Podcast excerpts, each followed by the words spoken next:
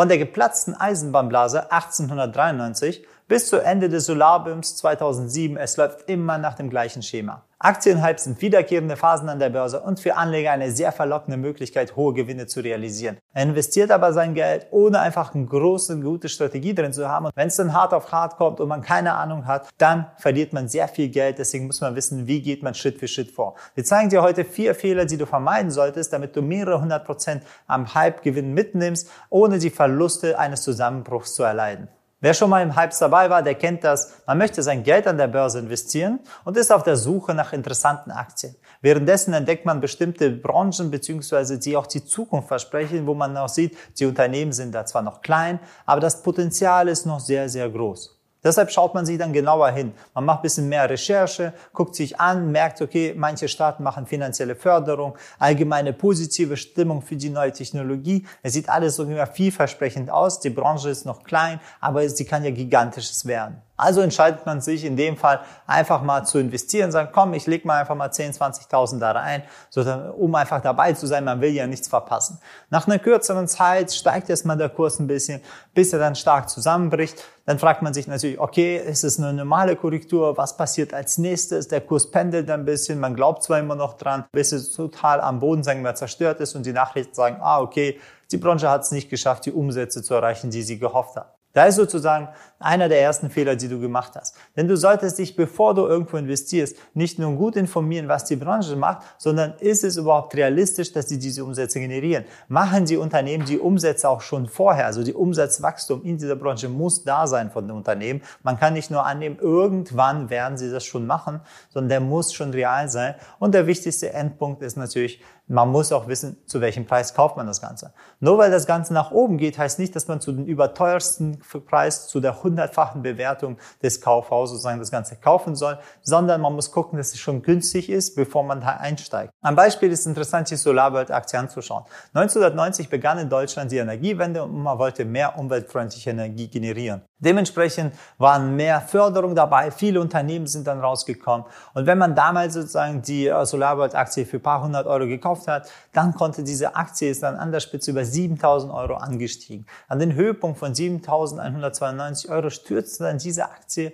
komplett auf 68 Cent runter und war auf dem Penny-Stock-Niveau. Das Unternehmen machte sozusagen einen gesamten Verlust. Es hat halt dann nicht geschafft, diesen gesamten Anstieg auch wirklich umzusetzen. Es ist ja okay, wenn man bei den Anstieg dabei ist. Aber man muss gucken, was passiert, wenn das Unternehmen dann nicht mehr diese Zahlen liefert, wann sollte ich das verkaufen. Denn sogar wenn wir wissen, dass die Branche auch weiter erhalten bleibt, nicht jedes Unternehmen in der Branche schafft es. Deshalb muss man dann schauen, wann steige ich aus welchem Wertpapier raus und das muss man sogar vorher wissen. Eine weitere Möglichkeit, in so einen Hype hinterherzulaufen oder reinzulaufen, ist, wenn man sich jetzt sagen wir, nicht mit der Branche beschäftigt, sondern einfach nur sieht, eine Kursexplosion bei einen Aktien. Man sieht eine Aktie, die ist dann extrem nach oben gegangen und der Wertpapierkurs steigt immer mehr. Also heute 100 Prozent, morgen dann 200, 300 Prozent.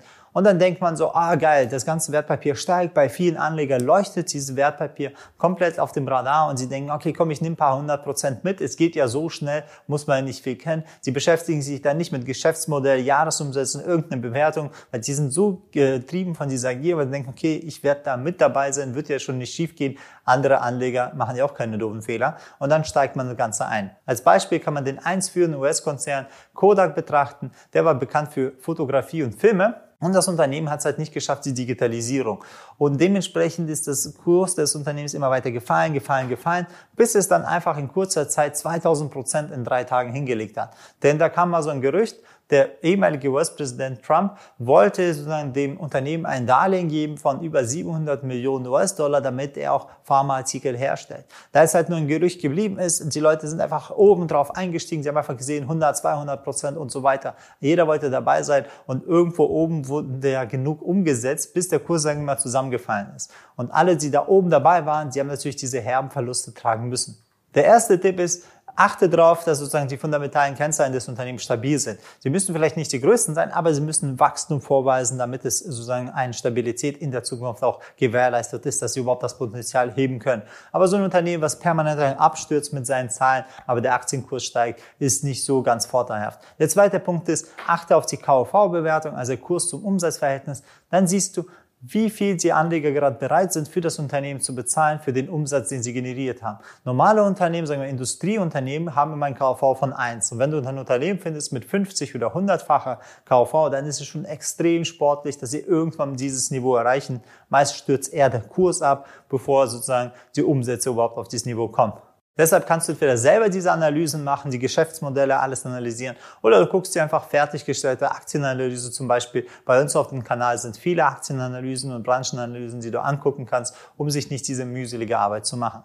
Kommen wir zum zweiten Punkt. Es ist ja oft so, dass die Börsianer an der Börse zwar investieren und wissen, okay, wie steige ich ein, wie baue ich auf, dass sie die Strategie anfangen und so den ersten Teil, nachdem sie sie gebaut haben, die Strategie, investieren sie einfach los. Sie bauen sich also nicht die gesamten Szenarien, die es gibt, sie bereiten sich gar nicht komplett vor auf alle Szenarien, die eintreten können. Sie denken, okay, meistens, ach, ich kläre das, wenn es soweit ist, wenn das zum Beispiel eintritt in dem Fall. Ne? Was bei der Börse aber fatal sein kann, weil wenn so ein Szenario, so ein Crash-Szenario oder ähnliches eintritt, dann ist man meistens vielleicht gar nicht da vor dem Bildschirm. Oder man ist so erstmal so überfordert und sagt, okay, was soll ich tun? Äh, ich war noch nie in der Lage, ich hatte nie genug Zeit, das Ganze zu überlegen.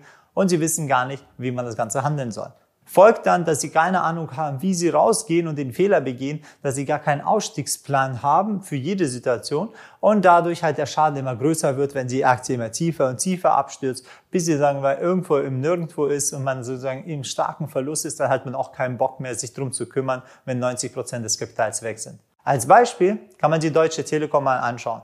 Wir sehen halt in der Dotcom-Blase, wenn man am Anfang des Hypes dabei war und das Ganze für 25 Euro gekauft hat, ist die Aktie auf 100 Euro angestiegen und man hat über 300 Prozent Gewinn gehabt.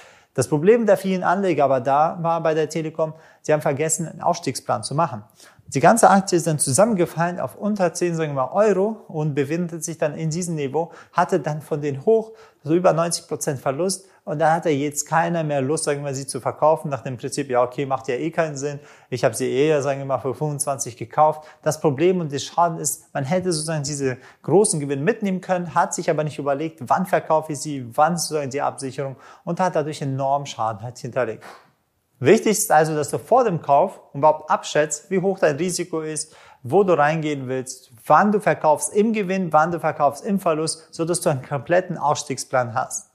Als erster Tipp sollst du einfach mal für dich immer die Schmerzgrenze definieren, Stop-Loss-Grenzen setzen, entweder ein richtiges Stop-Loss reinsetzen oder wirklich wissen, okay, bei diesem Level verkaufe ich. Viele haben gar kein Risikomanagement, sie sagen, okay, ich schau mal, was passiert und dann stehen sie sogar vor den Tatsachen, wenn der Kurs abgestürzt ist, dann hoffen sie, ja, irgendwie kommt er wieder hoch, aber es bringt ja nichts, man kann das Ganze nicht mehr wiederbeleben, wenn der Schmerz bzw. wenn der Schaden schon entstanden ist. Der zweite wichtige Tipp ist, dokumentiere die gesamte Strategie. Das heißt, wenn du kaufst, schreib auf, wieso du sie gekauft hast, was war der Grund des Einstieges und falls dieser Grund nicht mehr da ist, falls es keine Gründe mehr gibt, dieses Wertpapier zu behalten, dann musst du das Ganze verkaufen. Schreib auch auf, wann du sie verkaufen willst, mit welchem Ziel du sie hast, wenn das Ziel erreicht wird, dass du das Ganze auch realisierst, um auch wirklich deinen Plan komplett durchguckst. Weil meistens, wenn man sich nicht aufschreibt und nur im Kopf das Ganze hat und das, die ganze Aktie über ein, zwei Jahre hält, dann vergisst man, was war der Grund, wieso man sie überhaupt gekauft hat. Den dritten Fehler, den man bei Hypes immer wieder macht, passiert immer durch, die falsche Überlegenheit, dass man denkt, man kann mehr Gewinne machen, wenn man öfters handelt. Man sieht schon die ersten Gewinne. Es steigt das ganze Konto, steigt an. Man sieht auch die kleinen Bewegungen immer wieder drin und denkt so, ja, okay, ich habe schon Gewinn gemacht. Ich könnte diese kleinen Bewegungen auch ausnutzen, um mehr Gewinne zu erzielen. Zudem schaut man sich auch News an und sieht so, ah, ich habe ich doch gewusst, dass der Kurs nach den News gestiegen ist. Ich würde die nächste Mal die News sozusagen handeln. Und so fängt das Ganze an, dass man immer kürzere und kürzere Anlagehorizonte benutzt, um zu investieren. Das Problem dabei ist, kürzere Kursprognosen sind viel schwerer zu treffen als längerfristige. Denn auf den längerfristigen Trends, investieren noch die großen Investoren über mehrere Wochen, Monate und sie treiben den Kurs sozusagen in die richtige Richtung. Bei den kurzfristigen, also zum Beispiel den täglichen oder mehreren Tage, die Spekulationen sind immer problematisch, weil sie sehr zufallsbasiert manchmal auch einfach nach oben und nach unten ausschlagen, wenn größere Investoren mal rein oder rausgehen. Da ist es immer schwerer, sagen wir mal, zu überleben, beziehungsweise sehr viele Computerprogramme, auch Bots drinnen sehr schnell handeln. Und wenn man da versucht, mit denen eine Überlegenheit zu machen, ist es sehr, sehr kompliziert. Der Einzige, der dabei meistens gewinnt, ist sozusagen der Bank oder der Broker, der sich über die hohen Gebühren freut, weil man sich immer kauft, verkauft, kauft, verkauft. Einfaches Beispiel, wenn man das Ziel hat, mal 10 Cent von dieser Aktie als Gewinn mitzunehmen, also schnell mal was mitnehmen und als Risiko 10 Cent auch definiert, hat man 1 zu 1. Jetzt muss man die Gebühren halt dazu rechnen und der Spread. Wenn der Spread jetzt 1 oder 2 Cent sind, sind schon 20 Prozent weg. Wenn dann der Kauf und Verkauf nochmal jeweils 1 Cent kostet, sind nochmal 1 plus 1 Cent sind schon 4 Cent, sind schon 40 Prozent vom Gewinn einfach nur Gebühren, sozusagen Transaktionsgebühren. Macht natürlich keinen Spaß, wenn man mal recht hat, verdient man halt nur 6 Cent nach Kosten. Wenn man aber ausgestoppt wird, verliert man halt 10 Cent plus die 4, also 14. Dann wird das CRV verschoben.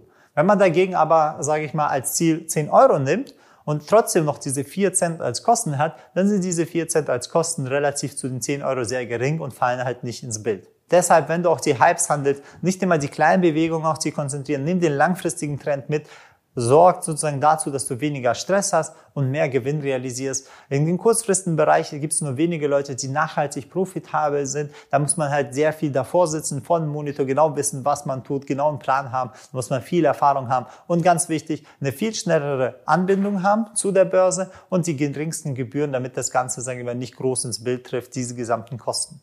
Aber die meisten Leute haben das nicht. Dementsprechend lieber realistisch bleiben und ja, diese mittel- oder längerfristigen Bewegungen handeln, sorgt für mehr Gewinn und weniger Stress. Beim vierten Problem beim Hypes fängt es schon an in der letzten Phase, wenn der Kurs anfängt zu fallen. Viele Leute, die zu spät zu meinem Hype kommen oder einfach lange ihn beobachtet haben und der Meinung sind, oh, jetzt fällt der Kurs, dann denken sie, jetzt ist das Unternehmen günstig, jetzt fange ich an, da einzusteigen. Und dann begehen sie einen großen Fehler, denn sie investieren manchmal einfach so in den Abwärtstrend und versuchen davon positiv zu spekulieren, dass er nach oben geht. Es gibt zwei Möglichkeiten, wenn man schon eine Position besitzt in dieser Phase. Entweder man baut die Position weiter aus, um so den Durchschnittspreis zu äh, reduzieren, oder man realisiert die Verluste und begrenzt sie, um sagen wir, von Abwärtstrend nicht weiter runtergezogen zu werden. Die meisten Anleger aber fangen an, sagen wir, das Ganze zu verbilligen. Sie sehen den Abwärtstrend und sind der Meinung, ja, okay, das Unternehmen ist zum Beispiel groß, das wird es schon noch schaffen, ich kaufe mal günstiger nach, vorher hat er viel teurer gekostet, die ganze Aktie. Also verbilligen Sie mal tiefer und tiefer und tiefer. Was natürlich keinen Sinn macht, sozusagen das gute Geld dem schlechten hinterher zu schmeißen. Das Problem dabei ist oft, die Leute wollen sich einfach nicht realisieren, sie wollen keinen Verlust, also sie wollen nichts falsch gemacht haben und deswegen versuchen sie noch mit einem blauen Auge davon zu kommen, versuchen zu verbilligen mit der Hoffnung, wenn der Preis hochsteigt, dass man den so schnell wie möglich wieder liquidiert. Die bessere Option wäre es natürlich nicht dazu investieren in einen Abwärtstrend, sondern eine bessere, interessantere Aktie zu finden, die das Ganze ausbügelt. Aber oft passiert das halt nicht. Sie bleiben, sie sind sozusagen mit diesen Unternehmen verbunden, haben wie eine persönliche Beziehung darauf aufgebaut und wollen das Ganze nicht loslassen lassen. Zum Beispiel sieht man es ganz gut bei der Deutschen Bank, ist ja eine der größten Banken in Deutschland gewesen, auch nach der Krise 2008, ist die Aktie komplett äh, gefallen. Sie hatten sehr viele Skandale, also super schlecht, sagen wir mal, in auch den Kennzahlen. Sie gingen auch weiter runter. Aber viele Anleger haben gesagt, okay, das ist eine deutsche Bank, sie ist groß, sie wird es schon schaffen, haben trotzdem in diesen Abwärtstrend immer weiter und immer weiter investiert. Das Resultat dieser Geschichte ist, dass am Ende der Kurs immer tiefer fiel, über 80, 90 Prozent Verlust vom Hoch gemacht hat. Und das macht natürlich keinen Spaß, das Ganze anzuschauen. Nach wie vor ist es eine große Bank. Und irgendwann werden sie halt schaffen, auch wieder nach oben zu steigen. Bloß, wenn mal so ein Trend groß gebrochen ist, so ein riesiger, großer Trend, dann dauert es oft immer 10, manchmal auch 15 Jahre, bis es wieder nach oben geht, bis es stabil ist. Das haben wir in der Dotcom-Blase auch gesehen. Bis sozusagen die Tech-Werte wieder massiv nach oben gegangen sind, hat es über 10 Jahre gedauert Währenddessen hatten sie einen riesigen Drawdown von ihren All-Time-High. Und das passiert auch immer wieder mit diesen Branchen, die, sagen wir mal, zusammengefallen sind. Man muss erst mal warten, bis sie sich entwickeln und nicht einfach in den Fallenmarkt zu investieren. Eine viel bessere Lösung dabei ist es, einfach in diese Wertpapiere nicht direkt zu investieren, sondern dort eine Begrenzung zu haben und lieber in die neuen Branchen sozusagen zu investieren, die gerade Aufstieg haben. Es muss keine neue Technologie sein, es muss einfach eine andere Branche sein, die gerade sozusagen von dem Hype profitiert und so diese Sektor-Rotation stattfindet. Deshalb mein Tipp, um Hype-Branchen zu handeln, Denkt dran, identifiziert den Trend früh, beschäftigt euch mit diesem Hype direkt. Ihr müsst verstehen, werden die Zahlen auch wirklich erfüllt von diesen Unternehmen, die in diesem Hype drin sind, oder sind es einfach nur, sagen wir mal, Zukunftsvorstellungen, die noch gar nicht realistisch in den Umsätzen zu finden sind. Und wenn man dann das Ganze einsteigt, ist es gut, wenn man mitmacht, aber bei den Hypes oft, die sehr, sehr hohe Bewertung annehmen, muss man davon ausgehen, dass die Werte auch wieder zusammenfallen und nur wenige Unternehmen in dieser, sagen wir mal, Goldgräberstimmung am Leben bleiben. Das haben wir in der Solarbranche auch gesehen. Die meisten Unternehmen, die damals aktiv waren als Aktien, gibt es heutzutage nicht mehr. Das sind nur noch wenige, die am Leben sind. Und dementsprechend muss man sich das im Klaren sein, wenn der Kurs wieder zusammenbricht, man braucht einen Ausstiegsplan sofort. Man muss vorher den Plan aufbauen, man muss wissen, okay, wie gehe ich rein, wie gehe ich raus, zeigen wir auch in unserem kostenlosen Workshop auf unserer Seite, dann wisst ihr, okay, was steige ich rein, wann gehe ich raus, bei jedem Wertpapier. Das müsst ihr euch im Klaren sein, dann könnt ihr viel besser von den Hype-Aktien profitieren. Abonniert den Kanal, um weitere Finanzinformationen bzw. Finanzwissen zu bekommen. Ich wünsche euch alles Gute, Eider von Finment.